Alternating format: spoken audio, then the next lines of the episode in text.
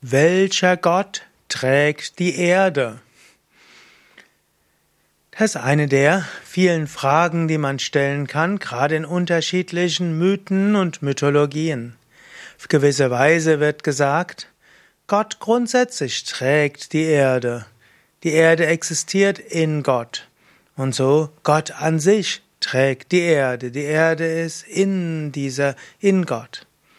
Dann gibt es auch zum Beispiel die Aussage, dass Atlas den Himmel trägt. Er steht auf der Erde und trägt den Himmel.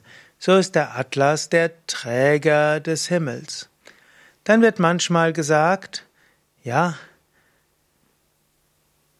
Krishna trägt die Erde oder Shiva trägt die Erde oder andere Aspekte Gottes tragen die Erde.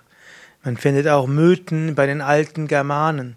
Immer wieder wird gesagt, Gott trägt die Erde. Willst du ergänzen in den verschiedenen Mythen, welcher Gott trägt die Erde?